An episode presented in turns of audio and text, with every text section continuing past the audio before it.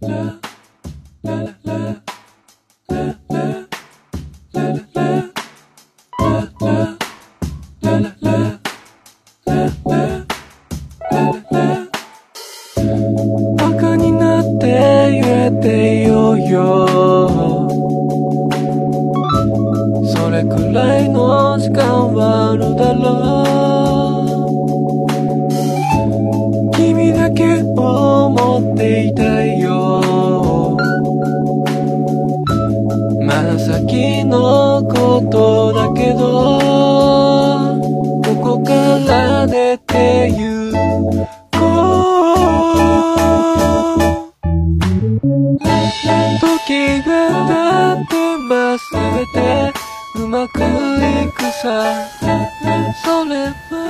え9月14あ15日木曜日でございますで163回分の収録の、えー、桃屋のさんのオルデザンネポン、オルネポ、ポッドキャスト、事前多戦知りませんの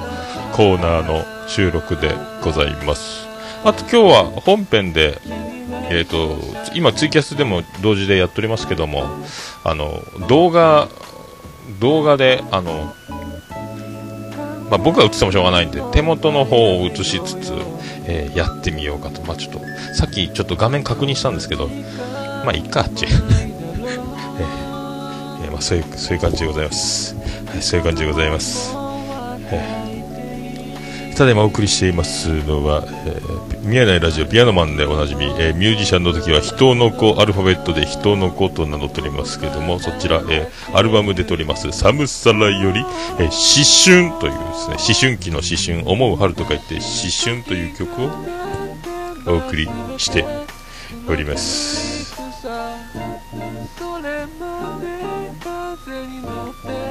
流されろよまあ、そういうことで結構今1時半ぐらいで、えーシャー行きましょうか。シャー行きましょうか。うまくいきますか、えー。うまくいきますか？うまくいきますか？うまくいきますか？言いましょう。始まった。しましんのコーナー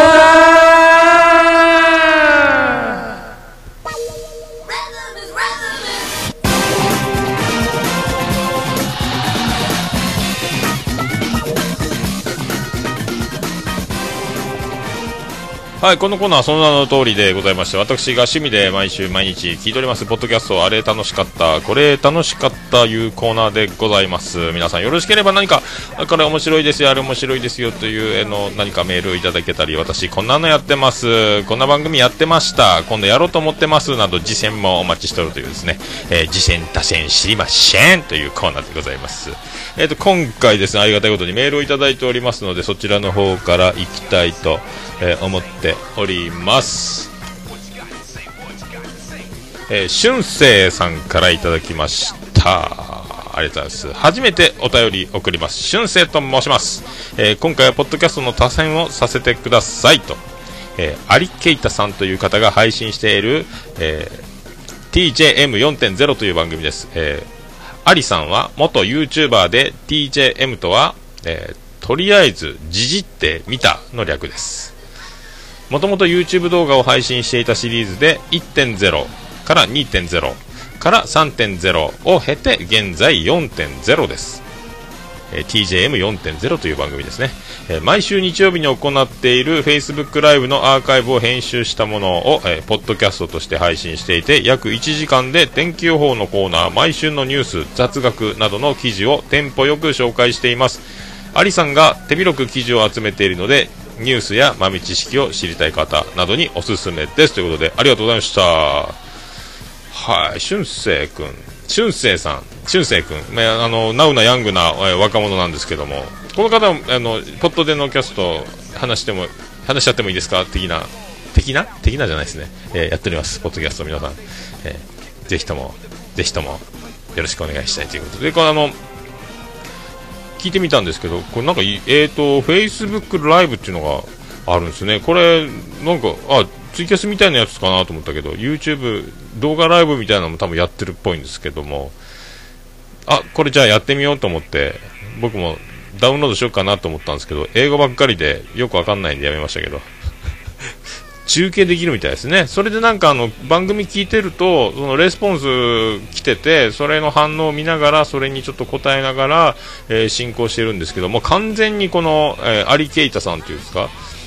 完全にもうプロですね。めっちゃうまいんですよね。もう、どこぞの FM を聞いてる以上のクオリティというか、これ一人やってんのかな？なんか作家がついてんのか、スタッフがいるのかみたいなぐらい、えー、もう完全にプロですね。すごいですね。でもう喋りもスムーズでもうで自分のエピソードなんか織り込むのもスーッとですね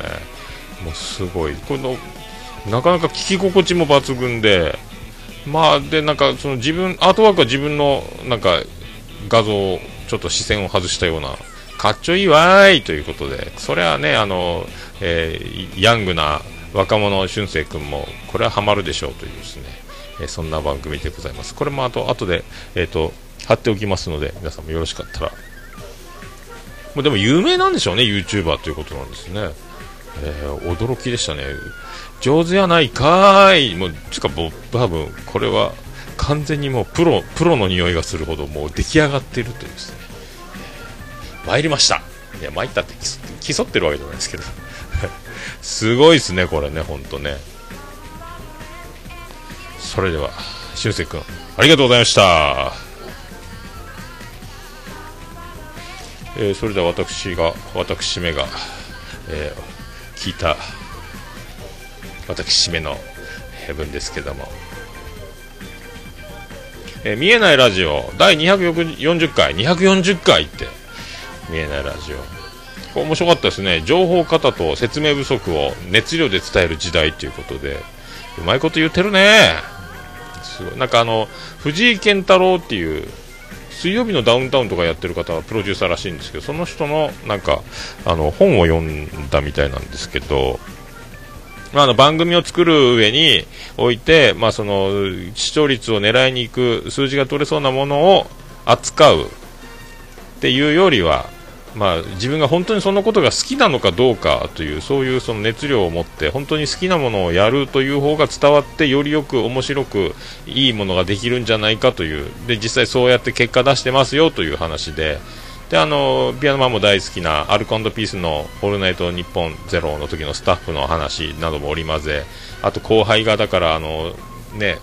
えーと、クレイジージャーニーを扱ってヒットしたっていうその前いろんな番組をやってる時もそういう状況に陥ってて数字を取りに行くがあまりうまくいかないという自分の大好きな旅行というものを手に、えー、題材に番組を作った時にドーンといっちゃったみたいな結局好きなものを。これだからなんかポッドキャストを作る側としてもピアノマンも共感する的な感じでおおすげえなそれみたいに思いまして、まあ、僕もですねあのこれをやったらみんな喜ぶでしょ？これをやったらヒットするんでしょ？っていう気持ちで、えー、やれない人なんでやれないというかもうあ知識的にも能力的にももうあのできることしかやらないというので、えー、ちょっとちょっとちょっと筋違いな、えー、ところにはいますけども、えそれを全部置いといて、えねえもう棚に置いてしまって、え鍵をかけて、えーその鍵なくしましたけど、え共感できるということをお伝えしておこうかと、え思っております。いや面白かったですね。まあ、あと、もやしチャレンジも続々と 思いつくね、ほんと作家能力高いなと思って、ピアノマンね。あの脳みそはどこまで、なんかもう、あのー、言ってることもやってることも、考えてることも、ね、行動してることも、もう出来上がりすぎてて、ピアノマンも60歳じゃないかという気がしてならないというですね。若いけどね。還暦かーいって思うぐらい出来上がってますけど、なんかもう俺、悩み事相談したら、あの、的確に答えてくれそうな、えー、そんな若者ピアノマン、まだ大学生です。ありがとうございました。えー、それであの、ありがとうございました。そして、えー、さっき、しゅんせい君の、えー、さっきメールいただきましたけど、ポッドでのキャスト話してもいいですか？で、シャープ14、私とポッドキャストという、えー、回で、ね、オルネポが一瞬出たということでありがとうございます。なんか老舗感、老舗って言ってもまだまだ若い駆け出し、えー、4年目、えー、3年経ったばっかりですけども、はい、まだまだ、年は老舗ですけど、44歳ですけど、44歳4年目、よろしくお願いします。ね、444ということで、なんでしょうかね、これ、えっ、と、パチ、パチンコじゃ確変しない数字ですけど、えーよろしくお願いしますね。あのね、俊生君といえば、あの、大阪の一般人のポッドキャスト、だけな時間でおなじみ、よく柴犬さんが俊生君、俊生君ってあの、ね、ちょいちょい呼びかける人でおなじみですね。あの、竹蔵さんとか、猫やんとか、俊生君とかよく名前出てきますけども、ね、ピュッと、また牽制球を投げられる人でおなじみの俊生君なんですけども、名前はだからよく聞いてたんですけどね。で、そんなんであの、聞くようになりまして、まあ若いのにまあお上手でございまして、まあね、もっと次から次にそういう、えー若者が番組を立ち上げるというですね、まああの、そういうのも含めて、やっぱりあの、ね、あの、負けそうだとか、勝たなければとか、えー頑張らなくちゃとかっていうふうに思うよりはさっきのあの見えないラジオにもつながりますけども、もうね、好きなことをできることをやっていくしかもうないなというぐらいに、まあ、諦めの境地も半分入ってますけども、えーそういうポッドでのキャストというまたフレッシュな番組がね、出ております。なんかめっちゃ若い時から、ポッドキャストも聞いてたというですね、もう物が違います。こんばんは、達川光雄ですということなんですけど。すごいわ、マジで。僕がポッドキャストでやったのってまだね、ほんの3年前、4年前ですからね。えー爆笑問題太田さんがバイリンガルニュースを聞いているというところから、バイリンガルニュースってなんだと思って、ポッドキャスト聞き始めて、で、なあ、一般人がやれるんかっていうのが分かって、一般人がやれるんなら俺もやりたいなというところに、あの、僕の親友であります、ライブハウス CB 店長、堤さんが結婚すると言ってきたんで、えー余興の時間を15分ぐらいあげるから、何でもギター弾いて歌うなり、何でも好きなことしていいよって言われたから、漫談がしたいって思わず言っちゃった。これがオルネポの起源なんですけども。それでラジオを始めたんですけどね。はい。それの練習のためにですね、えー毎日一人で喋ろうと、毎週喋ろうというのがきっかけだったんですけども、だからもうそんなもうだいぶ前からね、中学校の時から聞いてるっていうのはすげえわ、もう、かなわんわーいっていうことですよ。ね、フィギュアスケートだってもう子供の頃からやってたらオリンピック行けるんですから。ね、俊生君。東京オリンピックポッドキャスト選手権、頑張ってください。ありがとうございました。ありがとうございました。で、ラジオ酒場、えー第62杯。出ましたね、これ。名言出ましたよ。ね、ネヒさん出ました。えーワンストーン、ツーバー。これ、よくある、よく使うんですかね、ワンストーン、ツーバードって。いただきました。ありがとうございましたね。まあね。へえ、またタイミングといい、あの、言い方といいですね。まあ、上手に、上手と言ったら失礼かもしれないですけど、まあ、うまいこと、うまいことハマってましたね。で、最後なんかエンディングの方でまた小芝居も挟んで終わっていくというですね。まあ、3人でやると3人でやった時のあの、ラジオ酒場のまた違う、この感じが面白いんじゃないかと思いますけど。はい、ありがとうございました。えーと、それと続いて、ザッピングラジオ、ザッピングラジオ、あトキマシのスピンオフ的別番組ですけど、えーザッピングラジオでリハビリラジオ、シャープ00っていうのがありました。これはあの元、えー、トキマシ MC ののぶちゃんという方が、えー迎えての収録だったんですけど、まああの、その中であのね、えっ、と、ケンちゃんが言ってたんですかね、あの、もう一回聞いたら案外いけてた論っていうのが、えー共感できました。なんか収録中にこれまずいな、これもダメやなと、えーもう収録これ使えんな、みたいな、えー気持ちのまま、これは今日はしくったなと思いながら収録してても、意外に聞き返すと、まあ、まあいいんじゃない？いけてんじゃない？っていう、案外いけてたっていう論。ね、僕もそれかなり、いつもね、不安とあの絶望の中、収録を、えー最後まで行くんですけど、大体僕でも、あ、そうやなと思うけども、配信して、へこむ、へこみつつ、早く次の週に来て、上乗せして、その、やっちゃった回を遠くに遠ざける、えーどんどん収録していきたいという逆の発想になりますけど、はい。なんか、あ、そうやなと思いましたけどね。はいね、大体ね、まあ、ダメだ、ダメだと思いながらやることがほとんどね、あの、ピッチャーでも調子のいい試合って年間通して1試合か2試合あるかないかですよって言いながらも、えー15勝、16勝としていく、えーこれが、えープロのローテーションのエースと呼ばれるピッチャーですけども、僕は、えエースではないですけども、やっぱそんなね、結構だから、あちゃっていうことが多いというのもあるというね、いかにだからこう、ね、数こなすかではないかと思う。はい、ありがとうございました。それで、えー、と続きましてあのアニメカフェ、えー、067ラブライブサンシャインパート11の A と B とで前編後編ですね A, A と B に分かれてやってたんですけどもこれあの A と B でアニメカフェですねあの翔さんとウラキングさんで、えー、2時間2つ合わせて2時間やってんですよ。だから「ラブライブサンシャイン」というそのアニメですか番組を1本に対して2時間やってるんですよ。これだから NHK かなんかで1時間ぐらいの番組なんかなみたいなやってんのかなと思って。ちょっと僕もさすがにですね金賞さんもあとねグダグダゲームラジオのえっ、ー、とやすさんもそうですしあとねあのアットチャンネルラジオではあのフェザーノートさんもそうですけどまああちこちあちこちでえー、ラブライブ、ラブライブ聞くわけですよ。ね。まあ、あのテイテイタンさんもそうですけどね、そんなにすごいんかという、で、あの一回、福岡に金賞さんがあのこの前ね、あの8月10日にハートの日来た時の収録の時もそうですけど、ブルーレイのプレイヤーさえあれば、ラブライブを DVD をもうね、渡して見ろよっていう、もうね、叩きつけたろうかと、送りつけたろうかって持ってこようと思ってたらしいんですけど、それぐらいその、え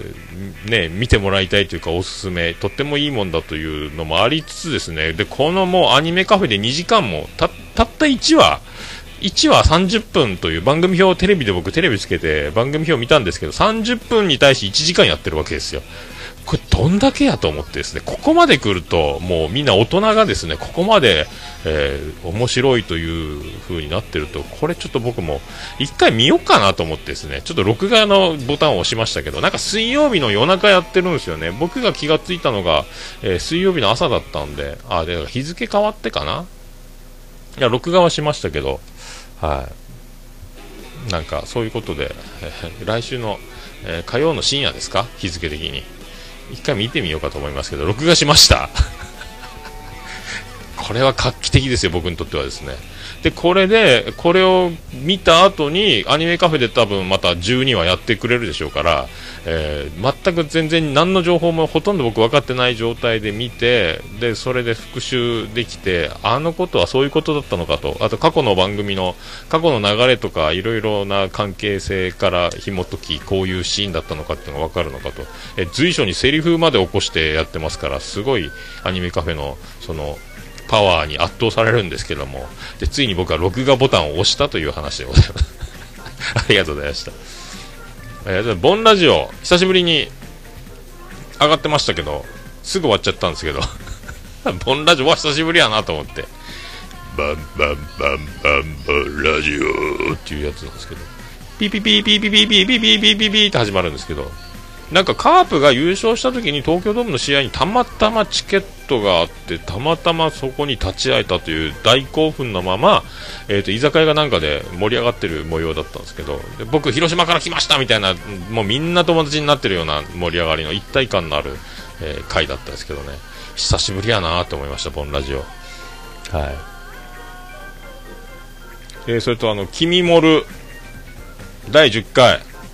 ランチと卵という回ですね。これあのもう鳥居くんが、鳥居さんがあのランチに対するその思いがすごい強いのと、であの、モルさんのそうでもないその、ランチに対してそんなに昼休みも短いしそんなにあのランチにかけていないというこの真逆の2人がですね、えー、やり合ってるんですけども。めっちゃ面白かったですねこれ。あと丸亀製麺なのか丸亀製麺なのか、えー、という話とかね、えー、丸亀製麺。宣伝みたい、あ、宣伝みたいですね、なんかね。丸亀？丸亀？丸亀製麺みたいな感じがしましたけど。えー、全然だから僕、福岡は結構うどん文化なんですけど、うどん屋さんがラーメン屋さんより多いで、おなじみ、ね、最近アメトークでも言ってましたけど、うどん、巻きのうどんばっかり行くんですよね、僕ね。うどんはだから、あの、麺の、えー硬さを求めず、えー、汁うどん福岡やわい麺ということで僕はだからやわ麺を頼むんですけどやわ麺中麺片麺から注文するシステムなんですけど巻きのうどん釜揚げうどんなんですけど、えーと、どこにでもあるわけじゃないんで巻きうどん巻きのうどんにしかやわ麺はないって感じ。どこのうどん屋行ってもやわ麺なんかいうその選択項目ないんで。巻きのうどんに行ったら大体やわ麺のごぼう天うどんを食べてあの柏ご飯えー、ね、を食べるという、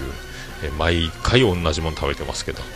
はい、であの半熟卵がたまらないという話をしててその丸亀製麺でね、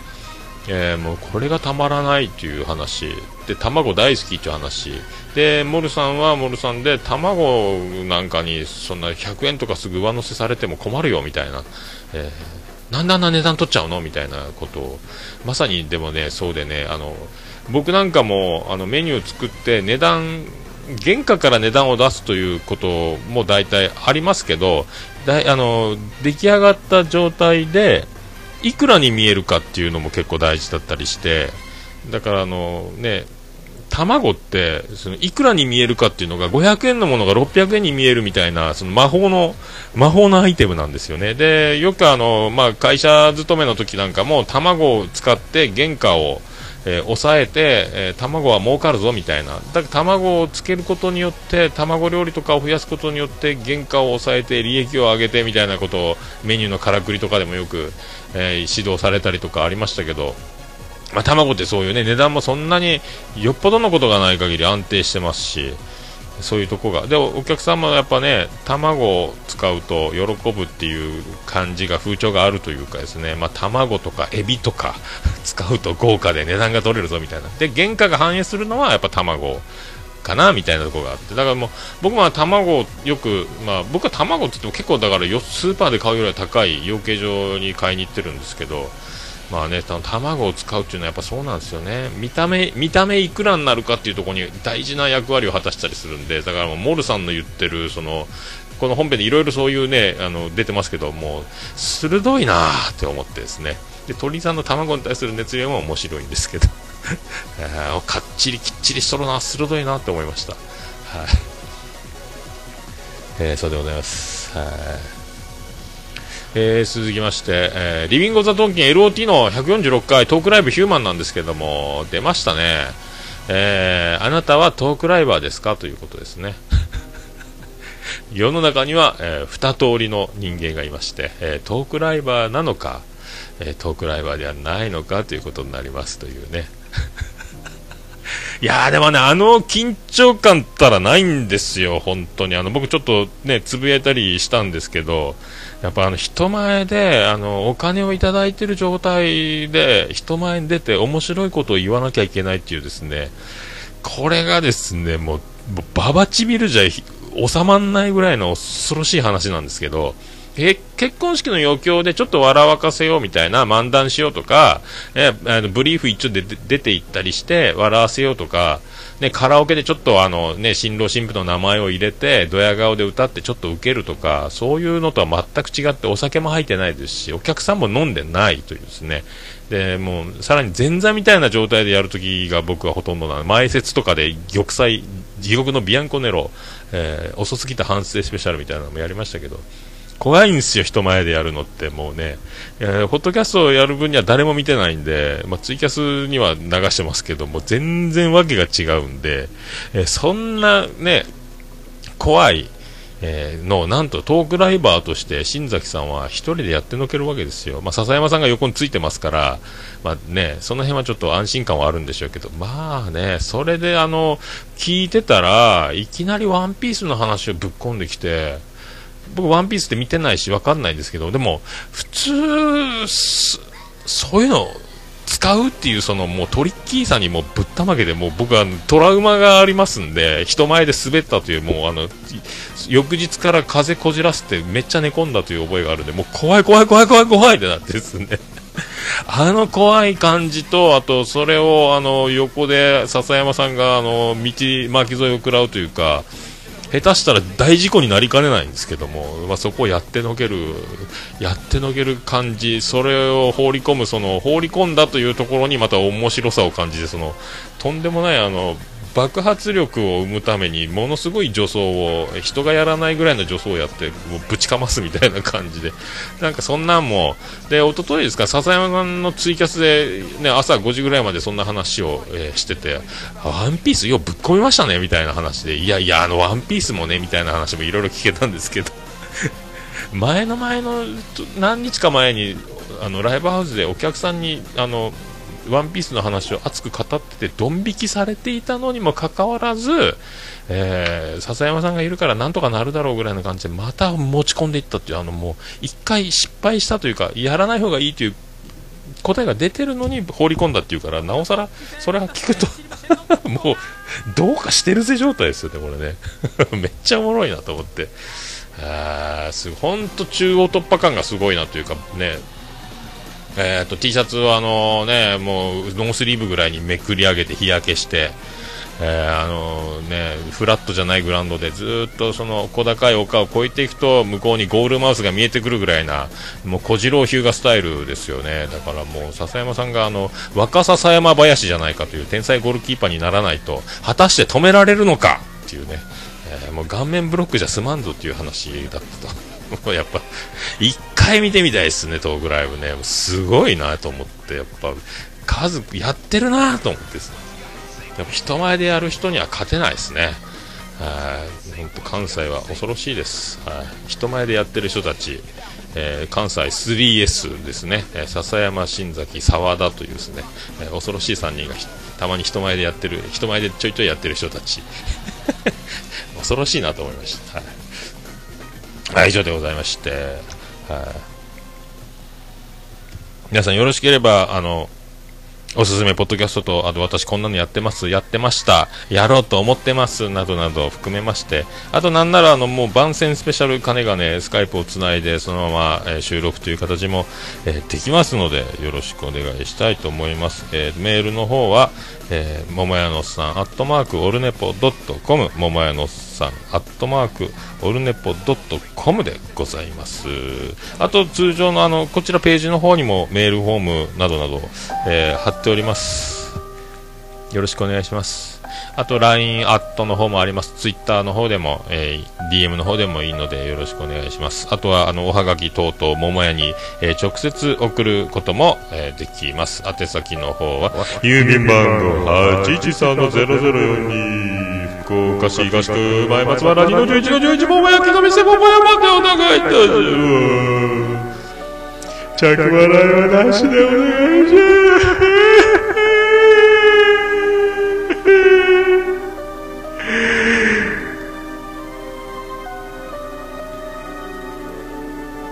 行かなくちゃ君には行かなくちゃずらがない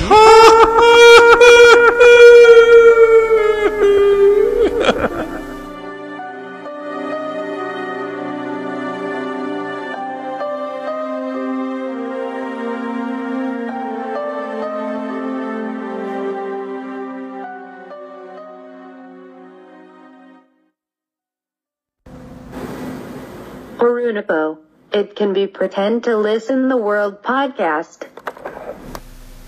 はい、ということでお届けいたしました。ありがとうございました。で、今からまた本編を撮ろうと思いますけども、もう時刻は2時前ぐらいですか。一応ちょっとですね、えっ、ー、と、また再び、まあ、虹パパラジオでおなじみ、虹パパさんもですね、ね、あの、手元方へやってますんで、あ、あの、ミキサーですか？やってますんで、まあ、それも金がねですね、また移そうかと、えー、思ってます。はい。はい、ということで、えっ、ー、と、そしてあのー、佐世間さんのデジタルシングル発売中でございますの、で、皆さん、えー、後で貼っときます。今ですね、iTunes ブルースジャンル1位ですので、皆さんよろしくお願いします。はい。もう行かなくちゃというライブ音源ですね。はい、デジタルシングルリリースされております。アマゾン MP3 でも聞ける、買えるんですかね？はい、ということで皆さん、よろしくお願いします。ありがとうございましたあれ？ありがとうございました。福岡市東区若宮と交差点付近から全世界中へお届け。桃屋のおっさんのオールディーズ・ザ・ネポー